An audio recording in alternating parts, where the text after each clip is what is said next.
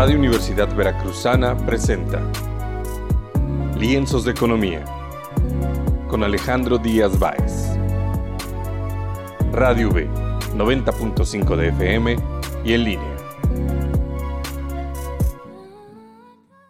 ¿Qué tal? Muy buen día a todos nuestros escuchas. Bienvenidos a otro episodio más de Lienzos de Economía, el programa de la Universidad Veracruzana, donde hablamos de temas económicos y financieros pero con un lenguaje digerible, un lenguaje eh, fluido para, para, toda nuestra audiencia. El día de hoy tenemos la oportunidad eh, de tener nuevamente aquí con nosotros, eh, la verdad es que una, una, invitada de lujo nuevamente aquí en la Universidad Veracruzana, a Gabriela Siller, ella es directora de análisis económico de Banco Base. el día de hoy vamos a tocar ahorita un, po un poquito el tema de las, de las tasas de interés qué es lo que está ocurriendo en el mundo, las repercusiones que tiene la inflación y demás otros indicadores.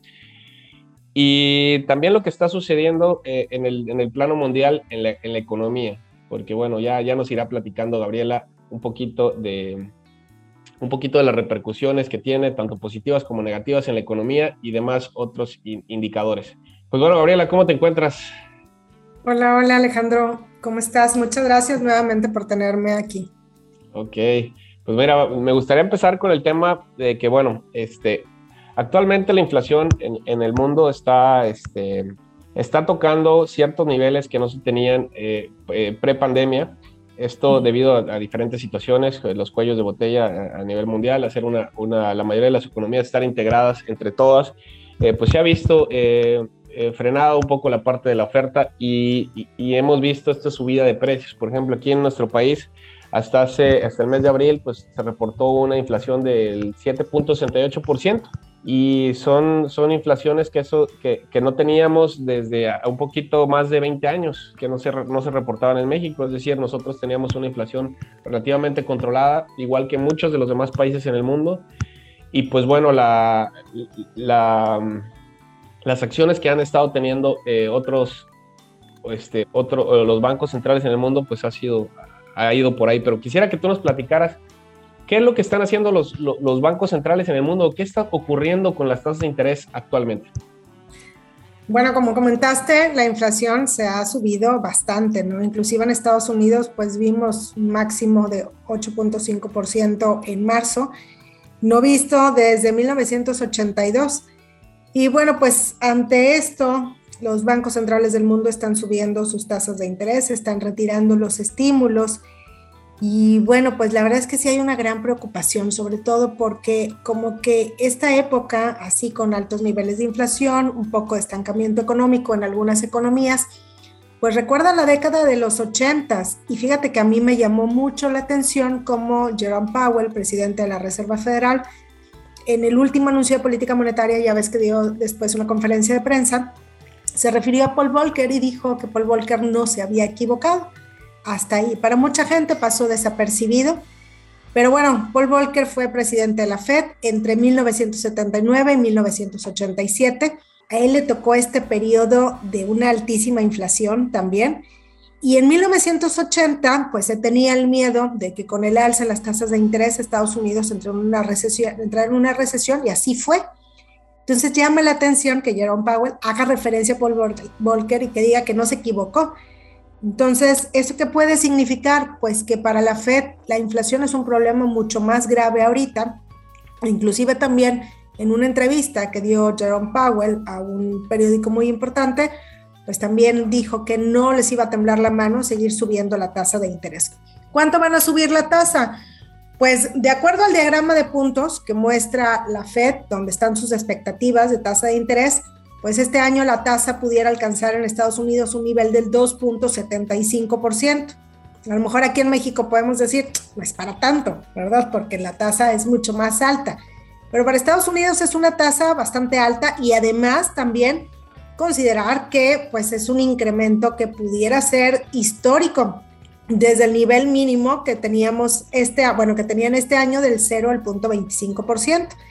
En el ciclo alcista anterior, la Reserva Federal se tardó 36 meses en subir la tasa de interés de ese rango del 0 al punto 25 hasta un nivel del 2.75% y ahorita pues lo estaríamos viendo en menos, ¿no? De un año. Entonces, preocupa el alza acelerada de la tasa de interés, preocupa también la alta inflación, que esto pueda llevar a una recesión en Estados Unidos. Y obviamente, pues Estados Unidos es la economía más grande de todo el mundo y cómo esto va a tener repercusiones también en el resto de las economías. Y es que, bueno, pues la alta inflación se ha provocado primero por la pandemia, como que el mundo estaba muy globalizado, ya estábamos como muy bien organizados y resulta que llega la pandemia y hay una desarticulación en la economía global y ahora parece que está como regionalizado el mundo con esto de los altísimos costos de los fletes marítimos. Cuando pensábamos que ya como que la pandemia iba de salida, llega la guerra, ¿no?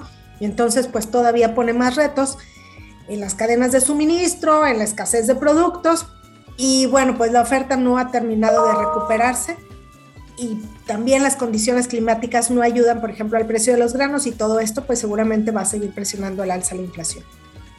Y la verdad es que es, es, algo este, un poquito complicado y pues eh, quisiera preguntarte para toda nuestra audiencia eh, que de repente se pudiera preguntar, este, porque dicen, bueno, la mayoría de los bancos centrales en el mundo, las autoridades monetarias en el mundo, están subiendo sus, tasas de interés para tratar de, controlar de cierta manera la inflación. Pero quisiera que, que igual nos, nos, pudieras este, eh, pues orientar un poquito, Gabriela, de qué repercusión o cómo es que afecta eh, las tasas de interés pueden beneficiar, por ejemplo, a, la estabilidad en los precios o en la inflación.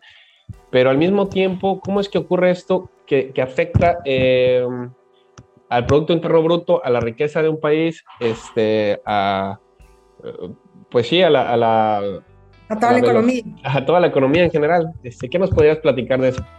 Bueno, primero, la inflación es la tasa de crecimiento de los precios, ¿no? Entonces, que se desacelere la inflación no significa que los precios van a caer, sino más bien sería como ir en una carretera, vas a 100 kilómetros por hora y le bajas a 90 kilómetros por hora o a 80. Sigues avanzando todavía, así con los precios siguen avanzando. Es bueno tener cierto nivel de inflación porque es como si fuera el aceite que va ayudando a los engranes de la máquina, que es la economía, pero pues no es ni como que ni tan poquito aceite ni mucho aceite. Ese, ese estable aceite pues es diferente para cada economía. Para el caso de México el objetivo de inflación es del 3%, para el caso de Estados Unidos es 2% en promedio.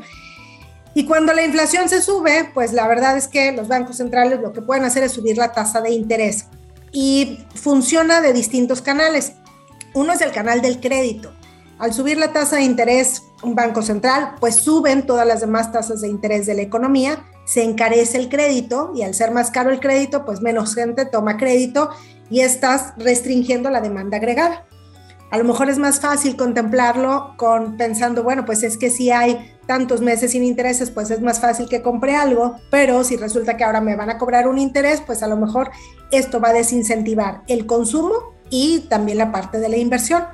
En Estados Unidos mucha gente compra cosas a crédito y entonces allá este canal del alza en la tasa de interés que funcione a través del crédito frenando la demanda agregada es muy importante. Para el caso de México no, porque en México no estamos tan bancarizados, la penetración del crédito es baja en relación a otras economías, pero hay otros canales mediante los cuales funciona el incremento de la tasa de interés. En México particularmente son dos. Uno tiene que ver con el tipo de cambio al subir la tasa de interés o inclusive con la misma expectativa de que va a seguir subiendo la tasa de interés el peso se aprecia y al apreciarse, bueno, pues no genera presión sobre los precios de los artículos importados. Eso ayuda a la inflación. Y por otra parte está el canal de las expectativas, porque mucho en la economía funciona con lo que esperamos los agentes económicos, con lo que esperamos los consumidores, lo que esperan, lo que esperan las empresas. Si, por ejemplo, una empresa cree que la inflación va a seguir subiendo, pues entonces sigue subiendo sus precios porque cree que cada vez le va a costar más reponer el producto que está vendiendo. Al subir los precios genera mayor inflación y entonces se generan estas expectativas autorrealizadas o inercia. Entonces, si el Banco Central sube la tasa de interés, es una señal que se emite de estamos combatiendo la inflación y por lo tanto los negocios o las empresas creen que esta inflación va a bajar y no suben aceleradamente sus precios.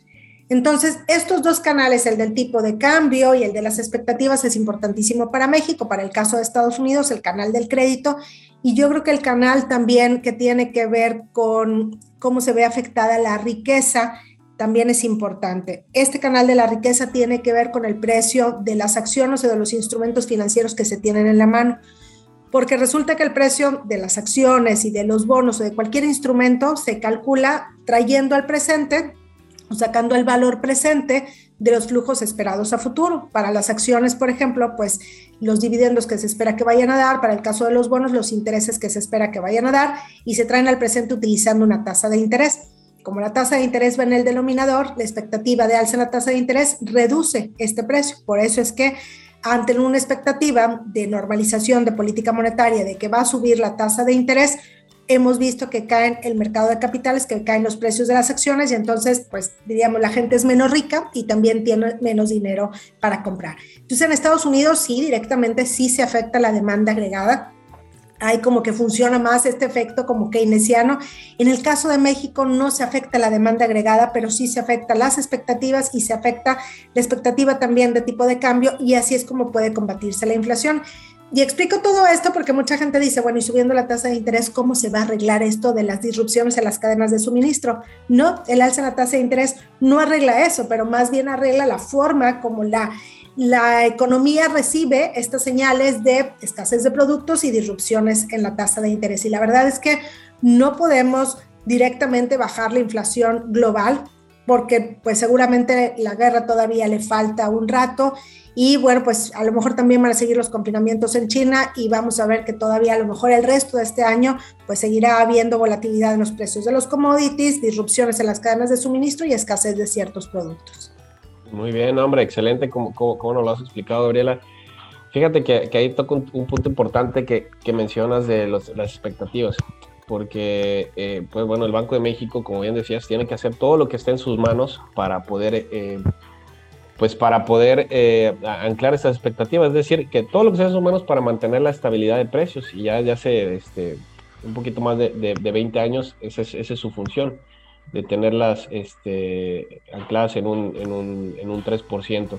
Y entonces aquí yo te preguntaría, Gabriela, este, retomando este tema, em, ¿tú, ¿tú, cómo ves? Hace, hace unos días este, que se tuvo em, eh, este informe eh, de esta subida en la, en, la, en la tasa objetivo, que subieron 50 puntos base, eh, ¿tú, ¿tú consideras que fue suficiente este, esta subida o no fue tan suficiente porque por ahí este, em, se creía que a lo mejor se podía subir todavía un poquito más en la tasa. Este, es decir, se dio una señal enérgica hacia los mercados de que, de que se, el, gobierno, más bien el Banco de México, está haciendo todo lo posible eh, por controlar la inflación o fue insuficiente o fue lo justo a tu parecer.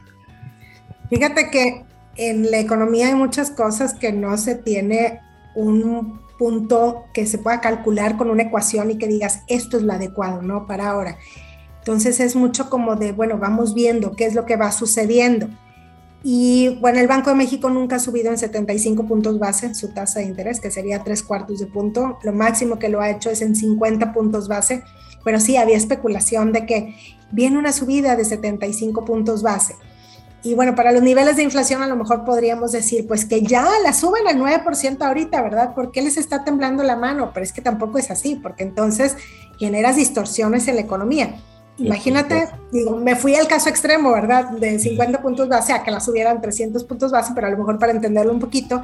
Pero imagínate una empresa que tiene un crédito a tasa variable TIE más tantos puntos base, que de repente le suben la tasa de interés así, sin ningún aviso previo, pues entonces aquí lo que se va, lo que va a suceder es que seguramente esta empresa va a tener problemas para poder pagar sus créditos y entonces pues empieza todo como un problema en el mercado financiero mexicano.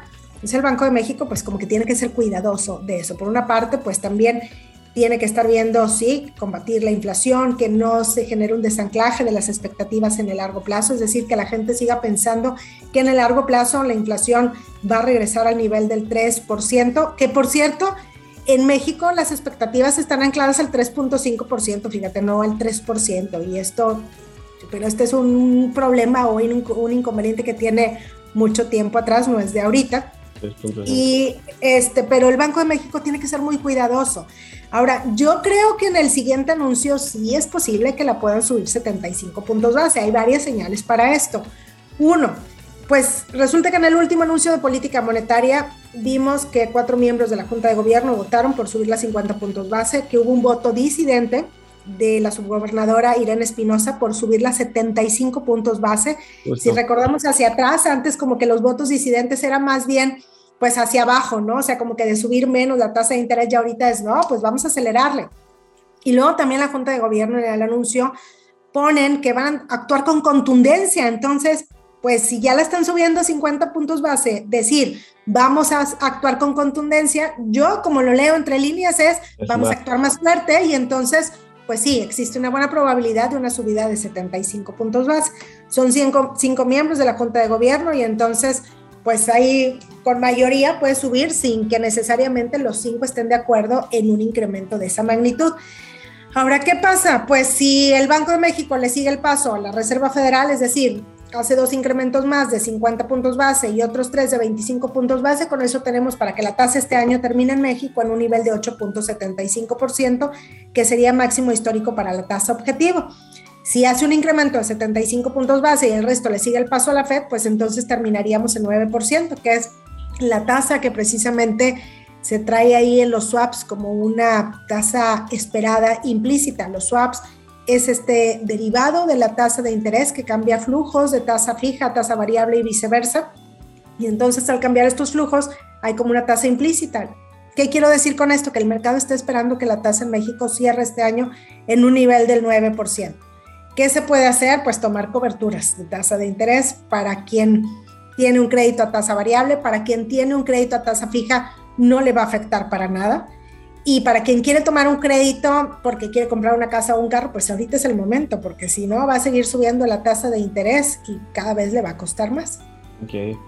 No, hombre, pues es, es complicado un poquito todo este tema, como, ya escucharán todos nuestros radioescuchas, este, no es tan sencillo, pero bueno, eh, es, importante eh, mencionar que, pues bueno, lo, lo, importante, lo que siempre se trata de cuidar es la estabilidad. Antes de, antes de la riqueza o, aumentos en la riqueza, es, es, cuidar la estabilidad. Ahora te preguntaría, este, Gabriela, eh, ¿cuáles, creen, ¿cuáles son tus expectativas de la economía este, para lo que resta del año? A lo mejor para este, un poco para el siguiente año.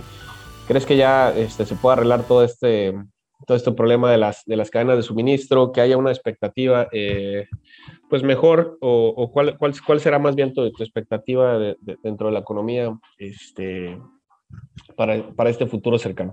Bueno, para el caso de México, yo creo que pudiera mostrar este año una tasa de crecimiento alrededor del 1.5%. Si el siguiente año también crecemos 1.5, pues va hasta el 2024 la recuperación completa del PIB y en términos per cápita hasta el 2036. Si vemos un escenario más adverso, donde se den mayores escasez de productos o más disrupciones en las cadenas de suministro, pues el crecimiento sería de apenas 0.5% y con esto se alarga todavía más el tiempo de la recuperación. el presidente anunció un programa para combatir la inflación y contra la carestía, el PASIC. Sin embargo, no se espera que vaya a tener un impacto significativo sobre la inflación por cómo está dado, ¿no? Sobre todo, por ejemplo, con estos aranceles que quitaron algunos productos, pues son cosas que ya se hacen en México, que se importan desde Estados Unidos, país con el que tenemos un tratado comercial y que por lo tanto, pues no hay aranceles, ¿no? Y lo que sí es que, pues los subsidios al precio de la gasolina y los subsidios a la producción de algunos granos iban a generar presión sobre las finanzas públicas.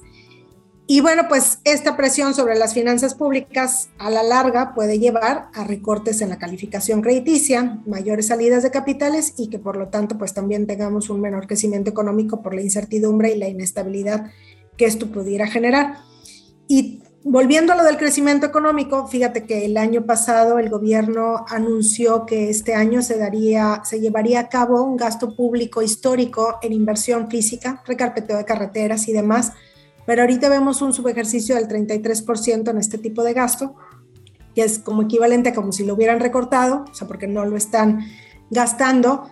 Y bueno, pues si el gobierno se pone las pilas y se gasta esto que tiene presupuestado, pues entonces sí podemos alcanzar el crecimiento de 1.5%, pero si vemos que finaliza el año y seguimos igual, pues entonces esto más bien va a terminar frenando el crecimiento económico a pesar de las buenas intenciones que se tuvo con, con el paquete este contra la inflación y la carestía.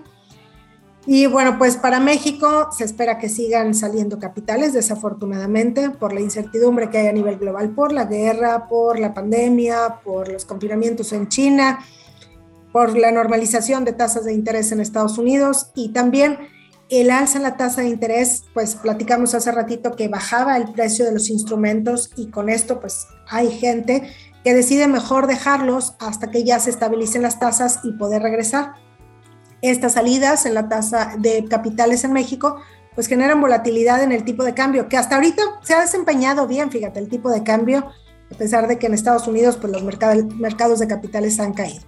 Para el caso de Estados Unidos, yo creo que sí es muy probable que se dé una recesión, pero cuidado.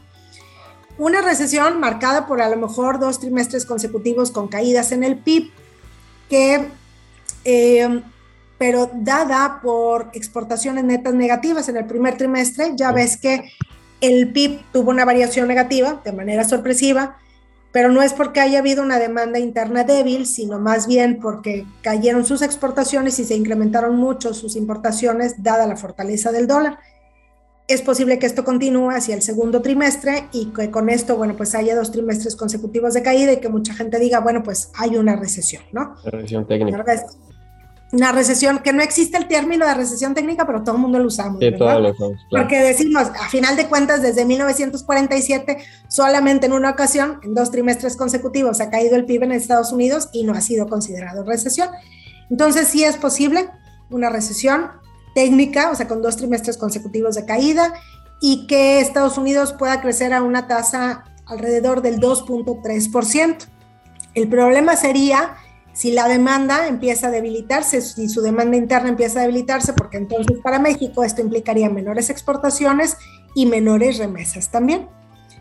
Y bueno, pues espera que Estados Unidos termine este año con una tasa de interés del 2.75%, una inflación alrededor del 6.4%, pero si se siguen viendo presiones inflacionarias por la guerra y demás, ellos sí tienen una alta probabilidad de alcanzar una inflación del 10% como máximo.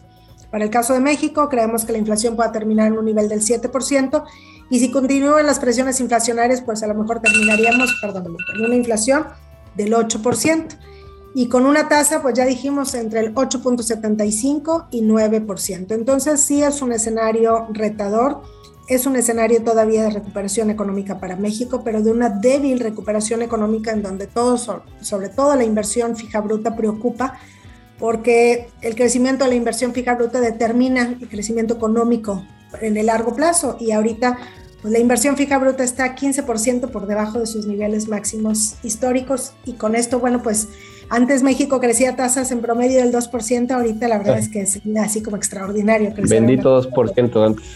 Así es.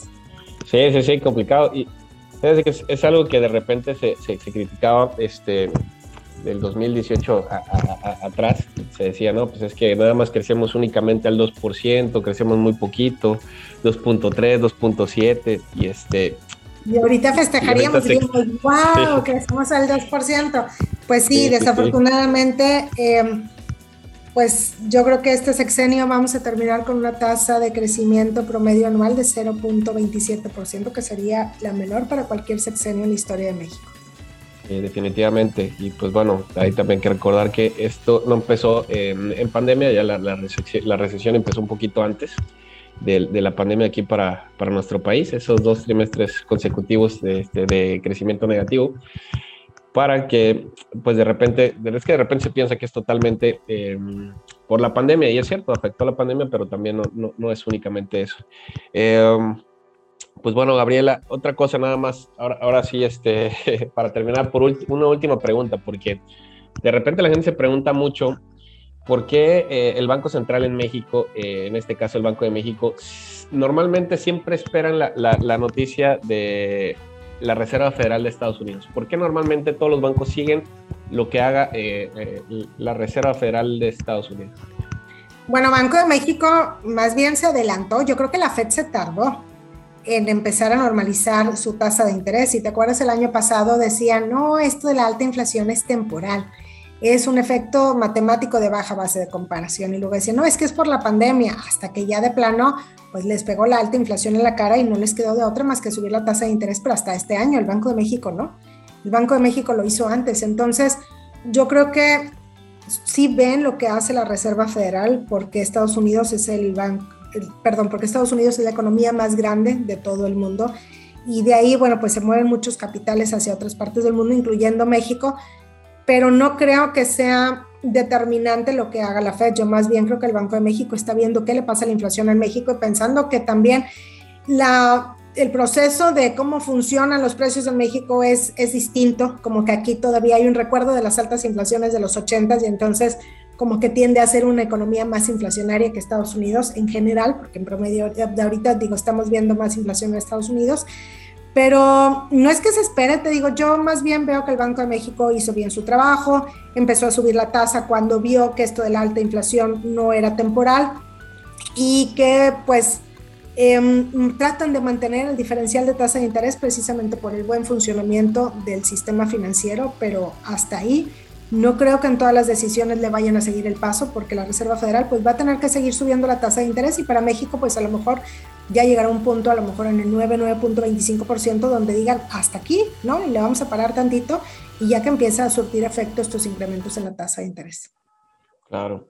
No, pues muchísimas gracias por esta, por esta plática y por tenerte nuevamente en la Universidad Veracruzana. Este, sabes que aquí eres bienvenida y que te queremos mucho por acá.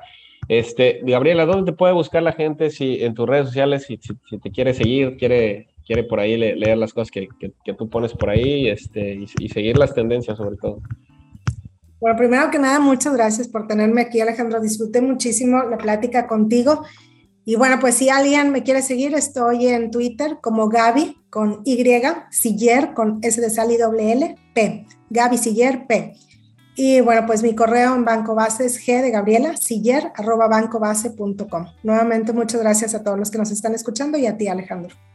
No, pues muchas gracias a todos por, por seguirnos aquí en un episodio más de Lienzos de Economía y que estén muy bien. Hasta luego. Ah, por cierto, si quieren seguirme a mí, este es arroba eh, Díaz Economía en Twitter. Muchas gracias.